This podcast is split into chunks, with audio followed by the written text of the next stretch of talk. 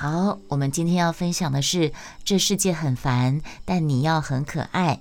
这是由嗯什么出版社？我看看哦，什么出版社呀？在哪儿？负能量出版社是吗？有这个出版社吗？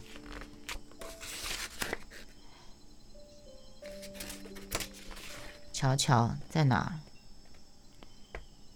远足文化事业。嗯，然后它的副标是负能量，然后它是我现在要念的这一篇叫做《你死不放手的样子真丑》，作作者是曲伟伟。好，跟大家分享这一篇了。世间万物有始有终，爱情亦是如此。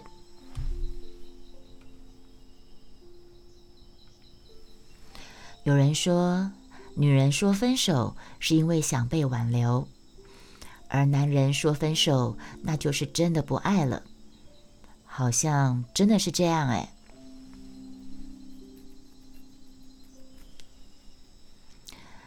志恒跟小七刚吵完架，在这场争吵中，只有小七一直说话，志恒却一言不发。挂了电话后不久。小七的气还没有消，志恒就给小七发了一条微信：“对不起，我想我对你的感觉真的变了。我觉得我已经不再爱你了。”手机另一端的小七很震惊，这是志恒第一次跟他说分手。一直以来都是小七这个女孩子说要分手，志恒在哄她。小七不能够接受这样的结果，他觉得志恒只不过是在耍脾气，可能有事瞒着他，也有可能是出现第三者。无论如何，小七他都不能够接受志恒已经不爱他的事实。大张旗鼓的离开都是试探，真正的离开向来是悄无声息的。对于志恒来说，就是后者。大张旗鼓的离开都是试探，真正的离开向来是悄无声息的。小七这个女孩子被男朋友分手，提分手之后，她从一开始的温柔挽回，到后来撕心裂肺的不断纠缠，酒醉后打电话骚扰对方，轰炸式的发微信。活像一个泼妇。一开始的时候，志恒知道他难受，还是很有耐心的听听小七诉苦。毕竟大家相爱一场，分手了也不愿意太难看。可是后来小七越来越放肆，说的话也越来越难听了。就在这一句又一句恶毒的话中，一点一滴的磨掉志恒的耐心。志恒终于不愿意理他了，甚至心里还有反感的情绪，电话不接，讯息也不再回复了。我们念的这一篇叫做《你死不放手的样子真丑》。直到有一次，小七这个女孩子被分手的这个女孩子，在志恒的哥们口中得知，她经常埋怨小七纠缠自己，现在。正追求另外一个女生，这个时候小七才幡然醒悟，知道前男友说的不爱是真的不爱，感情回不去了。好像在他的新生活里，小七才是第三者。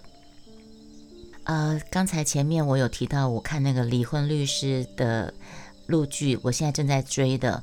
里面就有有一个小三跟那个原配呛瞎说，在感情里面不被爱的那个才是第三者。我记得这段话好像是在很多年前台剧《犀利人妻》那个小三也讲过同样的话，对吧？在感情里面，只有不被爱的那个人才叫第三者。这些话都是小七后来跟我说的。每当他想起那个时候，就感到特别狼狈跟尴尬，像自导自演一场独角戏，在那个角色里面，自己就像一个泼妇一样，不断的去麻烦早就已经想要离场、已经退场的人。如果可以回到最初，他一定会选择坚定的转身离开，即使知道真的很痛，但总比撕破脸、毁掉对方心中自己的形象好太多了。我们都知道，一个变了心的人是不可逆转的，至少短时间内是不可能的。即使他回到你的身边，那也只不过是因为怜悯，因为怜悯而勉强短暂留下来的爱陪伴。你要吗？无论你在生活中如何优柔寡断，当男人说已经不再爱你的时候，请做个敢爱敢恨的女人，而不是泼妇骂街，在一言一语的埋怨中骂走的竟是曾经的感情。听到了没，大家？如果对方不爱了，就潇洒的放手，不要泼妇骂街。像章子怡在电影《二零四六》里饰演的白灵，即使得知周慕云一开始只是想和他玩玩，但她自己还是忍不住爱上他，半推半就跟他谈情说爱，暧昧上床。但对白灵来说，她要的。不仅仅是这样，他希望可以得到周慕云的心。每当见到一个陌生女人出入周慕云房间的时候，他就忍不住去找她摊牌。我后来再也没有带男人回来过，我希望你以后也不要再带其他女人回来。白灵这么对周慕云说。二零四六这部电影很多年前的，改天找来看看。你们有人看过《二零四六》这部电影吗？周慕云半笑的回答说：“不行。”白灵跟他说：“我会不会是你的例外呢？”周慕云很肯定、直接的说：“不会。”白灵颤抖着瘦小的身体转身离开。好呀，我们到此为止。之后的他堕落过。也不断的将陌生男人带回家，即使他跟周慕云还有联系，但三言两语间半句不谈爱情。没了爱情，又何必再失去自尊呢？白灵知道他的不爱是真的，即使努力争取或是大骂一场，这个结局也根本无法改变。爱情不是谈生意，谈着谈着就有机会合作成功。爱情的到来跟离去，反而是没有任何理由的。真的啊？为什么爱他？为什么喜欢他？有时候就是谈不上理由啊。或许是因为一个笑容、一张好看的脸而爱上你，也可能因为你的一点不堪而离开你。来也匆匆，去也匆匆，没有预告。我都突然想要放那首歌，来也匆匆，去也匆匆，恨不能相逢。好，待会儿来放。他不爱你的心是硬的，是坚不可摧的。你的优点，你的眼泪都毫无意义。听到了没，女孩们？如果你的他已经不爱你的，你就放手，让他走。因为他不爱你的心是坚强、刚硬、坚不可摧的。你的身上的所有优点，你的眼泪都对他来讲毫无任何意义，懂吗？听懂吗？其实，在这个男人说分开都被当成渣男的年代，你有没有想过，有时候他们说分开，说已经不再爱了，不是因为渣，也不是因为第三者，就只是因为不爱而已啊。但是女人总是不相信，又或许只是不能接受。她会用这个他曾经对你的好，不断的自我安慰，他其实还爱我，然后不断的纠缠对方，然后用过去的回忆作为代价，直到男人真的撕破脸，或者是从别人口中得知他很早开始没有你的生活，才知道他最初说的已经不爱你的是真的。那在不相信的这段过程日子里，你活得好狼狈呀！你爱不爱都是微软。刀剑如梦，对，待会儿来放。在知乎里啊，知乎是中国知名的问答网站，里头看到一条特别令人心疼的提问。什么提问呢？男人说不爱，提出分手，就不可以挽回了吗？